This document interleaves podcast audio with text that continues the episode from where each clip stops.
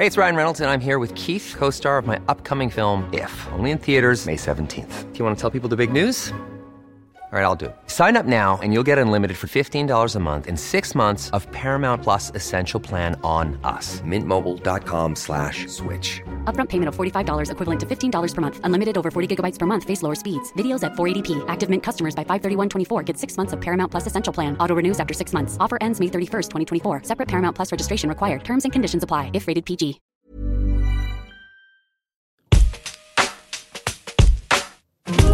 Alto Parlante, tu podcast de política.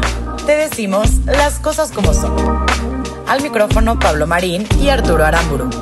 Comenzamos. Hola, bienvenida, bienvenido. Ya arrancamos este nuevo episodio del Altoparlante. Hoy es jueves, jueves de mucha información, a la mitad de febrero. Y la verdad es que, aunque pinta para un 14 de febrero lleno de amor, en el país estamos llenos de noticias de todo Que, tipo. que cae en domingo, ¿no? Que- Bonito, que Está, está- ¿no? está raro. Está raro. Yo no, no, me acuerdo de un 14 de febrero que... Aquí en Nuevo León están cerrados todavía muchísimas Exactamente, cosas. entonces, Los pues, restaurantes les va a pegar. No se podrá hacer mucho. Exacto. Sí. Hubiera sido una fecha óptima para hacer el relanzamiento Pues, de los espacios, ¿va? Pero ver, esto, qué bueno se, que no. se creó para aumentar la, la demanda en el mercado de productos, ¿no? Es un tema meramente mercadológico Claro. y de amor. Consumista. consumista. Pero nos encanta. Aquí en el Parlante nos encanta. Sean Valentín. creativos, sean creativas y disfruten mucho este fin de semana. Mientras tanto, Tenemos aquí me aquí acompaña. Arturo Aramburu. Mi nombre es Pablo Marín. Arrancamos. El episodio de hoy, ah, advertencia, allá en casa. Y una disculpa de antemano. Porque si el, el- el episodio de hoy los va a poder hacerse sentir como que estamos en el siglo pasado, güey. O Por pues, varias cosas. No se confundan. no- no- no es- sí parece que nuestros go- gobernantes viven en 1800, pero, pero está pasando ahorita. Este tipo Sí. de cosas están pasando ahorita. Vamos a hablar un poco del aeropuerto de Santa Lucía o la central camionera que ah, inauguraron ahí, güey, que es una porquería. Eh, vamos a hablar del tema de redes sociales que quieren regular por ahí. Eso está bien interesante. Eh, y pues sí, sí, pare- parece que están empujando cosas de, No, del espérate. siglo pasado. Ahorita güey. que hablas de eso, vamos a hablar también de un nombramiento que el presidente literalmente quiere retomar. Es un, es un Ah. cargo que en el siglo XIX se tenía. Ahorita les vamos a platicar de eso. Venga. Vamos a arrancar. Arrancamos con un par de noticias parroquiales ayer, señoras y señores, en lo que le poníamos atención y perdíamos el tiempo viendo la nueva terminal ahí de, de aviones. Ah, terminal o central de- Lo que sea, güey, el aeropuerto, pseudo aeropuerto. Las comisiones de la Cámara de Diputados aprobaron la reforma a la ley eléctrica. O sea, fue la Comisión de Presupuesto y Cuenta Pública de la Cámara de Diputados, eh, 31 votos a favor, obviamente de Morena y de sus aliados, 11 en contra, y fíjate qué peculiar caso, dos abstenciones. Ah. Dos abstenciones a una de las reformas que van a tener más trascendencia en el futuro del país Sin duda. con temas eléctricos, temas ambientales. ¿De qué partido crees tú que eran las dos abstenciones? No me digas que si estás hablando de temas ambientales, estamos hablando de la bola de hipócritas. Dos diputados del Partido Verde dijeron, dijeron, no vale la pena votar por esto. No, no, no. Es me que abstengo. la hipocresía de ese tipo de partidos, que, que nacieron como una empresa. Nacieron como Claro. parte de una familia que quería ser empresaria y capaz no les alcanzaba la inteligencia Claro. para ser una empresa, hicieron un partido. Y llevan años siendo lastre de este país. Por supuesto. Por supu- pero sin ningún ideal ni un objetivo claro. Hombre, nada. Este era justo el tema en el que tenían que estar presentes. Claro. Si hay temas en los que tienen que participar, son meramente los medioambientales. Los que se supone que son medioambientalistas. y no lo hacen.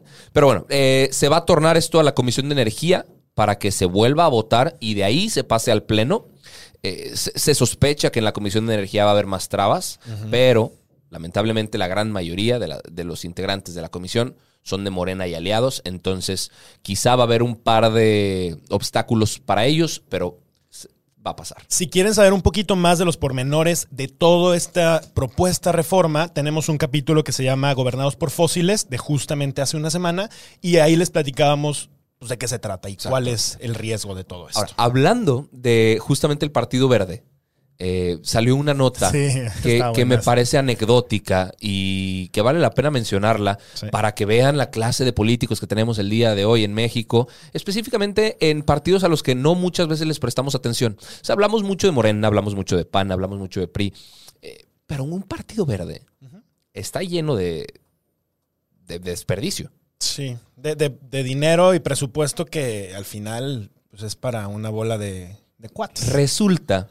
que una investigación que está haciendo la inteligencia mexicana, La unidad de inteligencia financiera, ¿cierto? exactamente, eh, reveló que hay un cuate que se llama José de la Peña Ruiz de Chávez, que era nada más y nada menos que hasta ayer el director del Partido Verde Ecologista en, en- en Quintana Roo, y encontraron vínculos económicos y de operación entre él y la mafia rumana. Que acaban de ser capturados, Sí, de hecho, de- con de- una red tremenda, ¿no? Exactamente, de un tal Florian Tudor. Ajá. Que, ¿Qué hace la mafia rumana? ¿Qué hace este, este grupo mafioso? Clonan tarjetas bancarias, tienen una red de trata de personas, Sí. una red de extorsión. Y este José de la Peña, director del Partido Verde en Quintana Roo, les ayudaba en México. Se encargaba de que pudieran operar en Quintana Roo. A ver, es que acordémonos que los delincuentes que están allá afuera ni son tontos ni actúan solo. O sea, la, la verdad es Claro. que tienen toda una red de colusión, a veces con policías, a veces con políticos, a veces Claro. con empresarios, y hay que tejer fino para encontrar estas cosas. Por supuesto. Al parecer, algunas veces más burdas que otras, como este caso, ¿no? Por supuesto, quienes los ayudan. Es, es todo un grupo de personas que para mí tendrían que asumir culpas. Los que hacen el delito, Claro, los, los, lo que, los apoyan a cometer el delito y los que encubren Claro. una vez sabiendo el delito. Porque de esos me imagino que hay muchísimos. Si hablamos del caso de Mario Marín, si hablamos del caso de Alonso Ancira, Claro. si hablamos del caso de este cuate en Quintana Roo, todos tienen gente que los encubre dentro de su delito. Totalmente. Y igual son culpables. claro. Entonces, eh, digo, va- vamos a ver, a este cuate ya lo destituyeron de su puesto, pero, pero a ver cuántos nos faltan de descubrir que estén en cosas parecidas a esto, ¿eh? Sí. Ahora, pasando a temas, ahora sí, de- del episodio de, De del día de carnita. hoy. El día de ayer se realizó un ejercicio que, por fines prácticos, lo llamaremos un ejercicio de propaganda, que implicó varias cosas. Retrasar vuelos, o sea, cambiar las En el operaciones aeropuerto que actualmente está funcionando en la Ciudad de México. y el de Toluca. Claro. Tuvieron que, que ahí mover la operación y agendar de manera distinta, tener vuelos dando vueltas en el cielo sin aterrizar, nada más para permitir hacer este Berrinche. espectáculo, este, este show, ¿no? Sí. Eh, pues básicamente fue un evento de, de reapertura de pistas que ya estaban hechas. Claro. O sea, las pistas militares se construyeron en 1952. Y ayer como que dijeron, pues hay que aprovechar, vamos a, a reaperturarlas, Exacto. vamos a ver qué, qué nos inventamos. Y era el Día de las Fuerzas Armadas, entonces tomaron eso como, como un pretexto. Entonces, para usted en casa, aunque no se lo crea, de los creadores de vamos a rifar un avión sin rifarlo, de los creadores de vamos a vacunar gente sin tener vacunas, ahora nos entregan vamos a presentar un aeropuerto sin aeropuerto. Otro clásico, ¿no? De, de esta, de esta administración. ¿Qué vimos? Eh, se presentó la zona militar del aeropuerto, la base militar. Y en las imágenes, sin tener que prestar ta- ta- tanta atención, se notaba claramente que la zona civil del aeropuerto no tenía ni un 35% de construcción.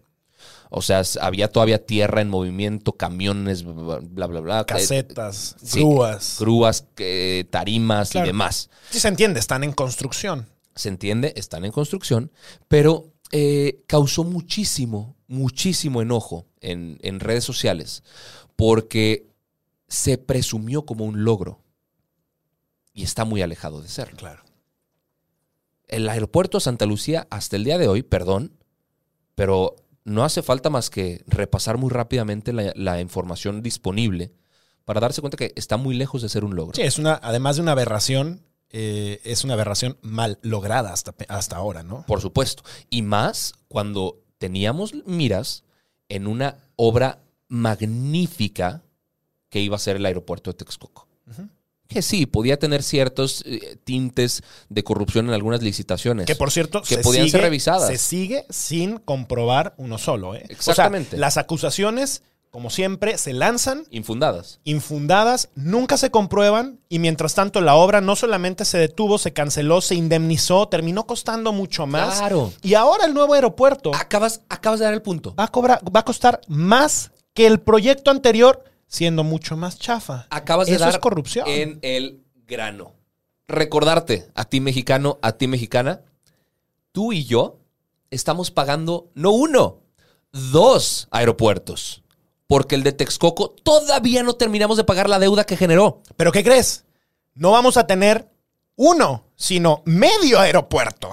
O sea, la realidad es que el aeropuerto que ahorita están construyendo va a ser insuficiente para la demanda de vuelos que vamos a tener en los próximos cinco años. Insuficiente e inviable. A ver, nos ha llenado de sorpresitas. Desde fósiles de mamuts encontrados en la zona. Que ahorita ya no se habla nada porque, pues, Y tenemos un instituto que se dedica a eso, el INA, y, y, pues ahí Pues no, sepa la madre que dijeron. Eh, de repente pare- apareció un cerro, el cerro de Paula, ahí a un lado, visto. y superó los costos de la obra por un porcentaje altísimo. A ver, el costo al día de hoy está ubicado en 4.7 mil millones de dólares. Eh, y puede aumentar más. Ese era un estimado de agosto del año pasado. Eso ya es más caro que el aeropuerto de Texcoco y no tiene permisos suficientes. De entrada, lo está construyendo la Secretaría de Defensa. Hay un artículo en la ley de aeropuertos que dice que solamente sociedades mercantiles pueden construir aeropuertos. La Sedena no cumple con ese requisito. Y aún así lo pusieron a ser el que coordine la obra, el que construye el aeropuerto, el que construya la refinería, si, si- no me equivoco. Y les están dando una cantidad de poder. A ver, es que, y hace sentido con la estrategia que Andrés Manuel ha seguido desde que inició su, su presidencia. La Sedena ha crecido, y esto era una nota que traíamos, de hecho, la semana pasada y por tiempo no alcanzamos a hablar un poquito más, pero creció sus fideicomisos de 5 mil millones de pesos a 48 mil millones de pesos el ejército. Estás hablando de un incremento del mil por ciento, casi el mil por ciento. ¿Con qué fin, con qué tintes, con qué intenciones creces a una entidad militar en un país que no tiene guerra? Claro. Que sí, o sea, los militares están en las calles, están haciendo, pero mil por ciento el presupuesto Sí. en dos años. Eh, sí, a ver, ¿Para qué? claro. ¿cuál es el incremento objetivo? en temas presupuestarios y aparte en facultades. Claro. O sea, les permites hacerse cargo de aduanas, Las les, aduanas. les- les permites hacerse cargo de la seguridad de las calles, les permites hacerse cargo de la construcción y administración de obras, les permites hacerse cargo de temas tributarios. les- Ah, por Dios. Sí. Ah, Mañana, quién sabe qué más les vayan a.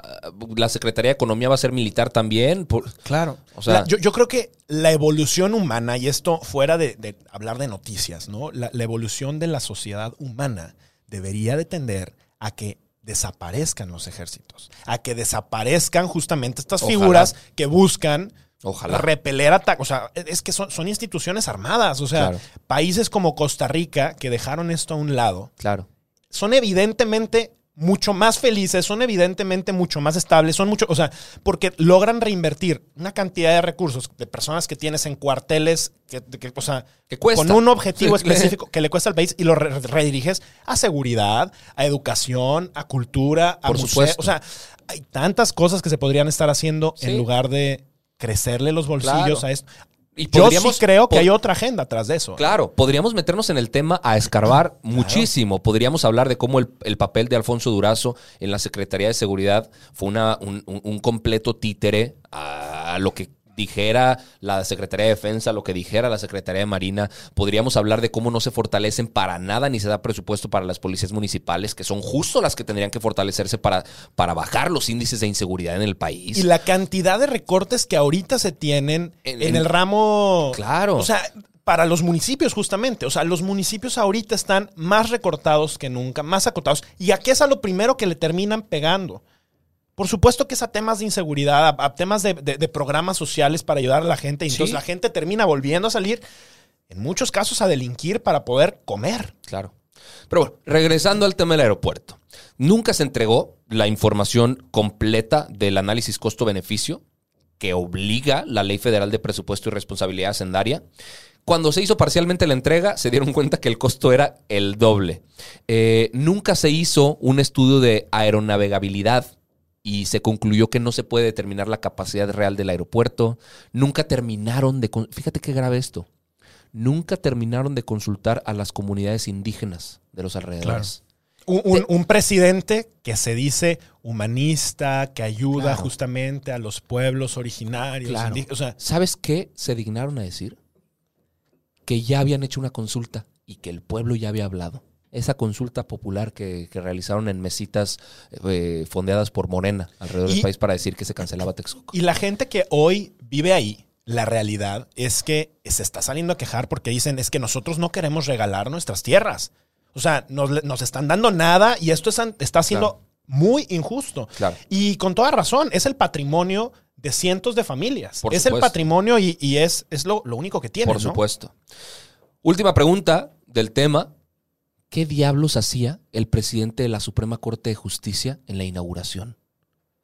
¿Qué carajos tiene que hacer Arturo Saldívar ahí al lado del presidente viendo la maqueta? Dejo la respuesta abierta Sí. para que allá en casa saquemos conclusiones. Vámonos al tema de la iniciativa para regular las redes sociales. Sí. Porque los va a sorprender, ¿eh? Este tema y esta iniciativa parten de una profunda ignorancia de los temas. De entrada de cómo funcionan las redes sociales y de cómo pueden regularse o bloquearse en ciertos territorios. Eh, Ricardo Monreal, sonado- sonador, eh, senador, eh, está proponiendo una reforma a la Ley Federal de Telecomunicaciones. ¿Ok? ¿Qué quiere hacer? Que el Instituto Federal de Telecomunicaciones, el IFT, sea un regulador, y escucha bien, que tenga que autorizar a las redes sociales para poder operar en México. Eh, le da al IFT la posibilidad de suspender cuentas, de eliminar contenidos y de cancelar perfiles, lo cual es gravísimo. Sí. Es una completa y absoluta Injerencia. posibilidad de injerencia y de censura Claro. en las redes sociales. El argumento que dice Ricardo Monreal es, no, hay que regularlas para que no suceda lo que está pasando en lo que pasó, por ejemplo, en Estados Unidos, que censuraron al presidente. Eh, entonces, que mejor lo pueda hacer el gobierno y no la empresa. Eh, entonces, ataca. eh, ah, dieron ciertos argumentos por los cuales se podría eliminar o cancelar cuentas. Si ataca a la moral o al orden público, si afecta a los derechos de menores, si difunde mensajes de odios o si revelan datos personales. El tema con estas es que caen dentro de una ambigüedad. ¿Qué, o sea, ¿qué es atacar la moral? Claro. ¿Qué es atacar el orden público? ¿Qué es un mensaje de odio?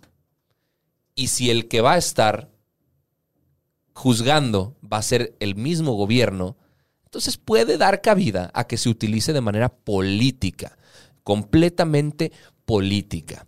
Eh, entonces, Facebook, Twitter, YouTube, WhatsApp, Telegram, Wikipedia, tendrían que pedirle permiso al, IFT para poder existir en México.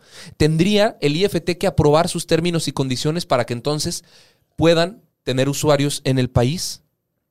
O sea, yo no sé si, si aparte hay una falla técnica importante. No sé si Ricardo Monreal desconoce por, por completo el tema, pero el Internet es mucho más complejo que eso. Y atentar con la misma libertad que el Internet propone es ridículo, ¿no? Claro. Y, y yo creo que, a ver, ahí lo, lo que, lo que surge, y esto sale porque el presidente tiene miedo que le hagan lo Por mismo supuesto. que Trump. Por supuesto. Y esa es la única motivación para poder empezar a controlar este tipo. Pues al final, el, el presidente quiere decir es que queremos cuidar la libertad de expresión de la gente y que estas compañías, estos eh, monopolios, oligopolios, la mafia del poder no termine controlando a la gente porque México es un país de libertades, pero de libertades según el ojo del Estado. Por supuesto. El ojo de un Estado que además de ser ineficiente, es muy políticamente mal usado para la conveniencia de quien está en el cargo y en el poder. Sí, en, en Morena saben, Ricardo Monreal sabe que las redes sociales van a jugar un rol importantísimo en las elecciones. Más en pandemia. Muchos de los eventos que antes hacían presencialmente para ir a, a- a lo- a los lugares a generar votos, a obtener Claro. votos, no lo van a poder hacer. Se va a tener que hacer esto a través de las redes sociales. Y ya no saben que las están perdiendo. Claro. Y bueno, yo creo que de eso podemos irnos a un temita que, que me parece también muy interesante, porque qué, qué impresión que estamos hablando de temas de tecnología en un pleno siglo XXI. Claro. Y resulta que el presidente Andrés Manuel ahora trae una serie de ideas a las que Ah. quiere regresar al siglo XIX. Resulta que de alguna manera se enteró, se le ocurrió, leyó que Palacio Nacional en el siglo XIX, a mediados del siglo XIX, tenía un puesto que le pareció pues, interesante, importante, relevante, que era gobernador del Palacio Nacional. Una figura que hoy acaba de, de pedirle a, a la Secretaría de Hacienda que le apruebe para poder tener una Es- persona es más como- a su cargo. Es como un administrador. Básicamente es, es un mayordomo fresísima. Es un mayordomo a, a- a- a las anchas del presidente para los caprichos berrinches y ver que, que, que esté en óptimas condiciones. Porque acuérdense que el presidente decidió no irse a los pinos, no crean que por, austero. Se terminó yendo, no yéndose a los pinos para irse a un palacio. Claro. A un palacio nacional de, de la envergadura que, que Claro. es. Y ahora como que quizá la administración le parece un poco deficiente y necesita un gobernador del Palacio Nacional. En un momento en donde la gente se está muriendo por falta de medicamentos, en Madre un momento en donde no existen condiciones en el país de, de- para que las empresas puedan Sí, sí, subsistir, en un momento en el que el turismo cayó brutalmente, menos de 20 millones de personas vinieron a México. Yo entiendo que no es cu- culpa del presidente, pero la coyuntura está llevando a cosas. millones de personas a tomar decisiones muy difíciles. Claro. A que muchísimos estados que hoy dependen del turismo estén al borde del colapso. Muchísimas ciudades, mucho- o sea, y no estoy hablando solamente de, de las playas, estoy hablando de eh, Pueblos las- los pueblos mágicos, muchísimas ciudades que de eso dependen. Hoy están en crisis completa. Y el presidente está más preocupado por, Por poder Palacio. tener un nuevo mayordomo llamado gobernador del Palacio Nacional. monumento a la opulencia, ¿no? Monumento al derroche, no a la austeridad republicana que tanto, que tanto Se mencionaban por ahí. Y pues bueno, vamos a ver si Secretaría de Hacienda lo, lo aprueba, ¿no? Va- yo creo que, o sea, o sea, a ver, eso es un nombramiento del presidente, seguramente que eso va más para adelante. Además, es una nota muy interna, o sea, no, no hay ni siquiera mucha información. Claro. Porque pues es, es un puesto más, pero es un puesto que creo que habla mucho de las formas del presidente. Y del fondo. Y hay una última nota que me gustaría, a menos que tú tengas algo más, que me gustaría mencionar, porque resulta que México acaba de convertirse en el primer país en aprobar la vacuna de China. Y, y esto lo toman los medios internacionales como un tema muy crítico. Se está hablando en el mundo que México se convirtió en el primer país más como un tema preocupante que como un logro de la vacuna china. A ver, México, el mundo sabe que está, es uno de los países, si no es que el país que tiene la mayor crisis humanitaria por el tema del COVID, que tenemos el peor manejo en de- temas sí, de claro. vacunas de la región, que estamos ante circunstancias terribles y que de buenas a primeras y de manera así de estrepitosa estemos aprobando una vacuna. Eh, hoy llegan dos millones de dosis. Pues por eso lo aprobaron. Ayer se aprobó este tema. O sea, eh, te habla de un gobierno eh, improvisado, igual que el aeropuerto, igual que las refinerías, igual que todas estas ideas, igual que el nombramiento del gobernador del palacio. Es improvisación, tras Improvisación. tras improvisación que solamente termina dándole en la torre a este país y a la pequeñísima certidumbre Claro. que se ha tratado de construir. Claro. Mira, ojalá, estere- ojalá estemos equivocados. Ojalá y la vacuna Sea maravilloso. sea una, Por supuesto. una maravilla y que empiecen a vacunar con lo que puedan, ¿va? Lo que Claro. tengamos, porque Claro. ahorita al ritmo en el que vamos nos va a tomar ocho años vacunar al 75% de la población que, que deseosamente necesitaríamos para una inmunidad. Es correcto. Vamos a ver qué pasa, vamos a ver qué se anuncia, vamos a ver qué reacciones hay a este tema de la vacuna. Les vamos a traer, por supuesto, toda la información y seguimiento a los temas que hablamos constantemente aquí en el podcast. El tema de la reforma eléctrica que se vota en Comisión de Energía. El tema de Alonso Ancira que fue vinculado al proceso por fin por la venta de agron- agronitrogenados. No se preocupen, este es altoparlante. Este es el podcast que te lleva toda la información para que estés, eh, a- a- o sea, para que sepas qué está pasando en el país. Y para que platiques el fin de semana, justamente con el amor de tu vida, sobre estos temas también. ¿por qué no? Exactamente. Mil gracias por escucharnos. Recomiéndanos, compártenos, escríbenos eh, recomendaciones, sugerencias. Te estamos leyendo. Nos vemos el próximo lunes con más información. Esto fue Alto Parlante, tu podcast favorito de política.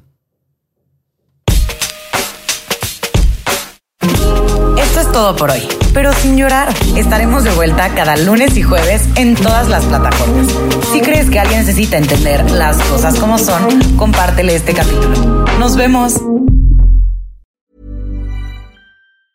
Late bloomers tend to have more curiosity. They tend to have more resilience. There's stories and mythology that this country has woven around black men. What if everything we've been taught is just all wrong? What's worth more than this fear right now? And that rising after failure is part of the glory of being a human being. Listen to deeply personal, insightful, and thought provoking stories from the world's leading thinkers and doers. Listen and subscribe to The Unmistakable Creative wherever you get your podcasts.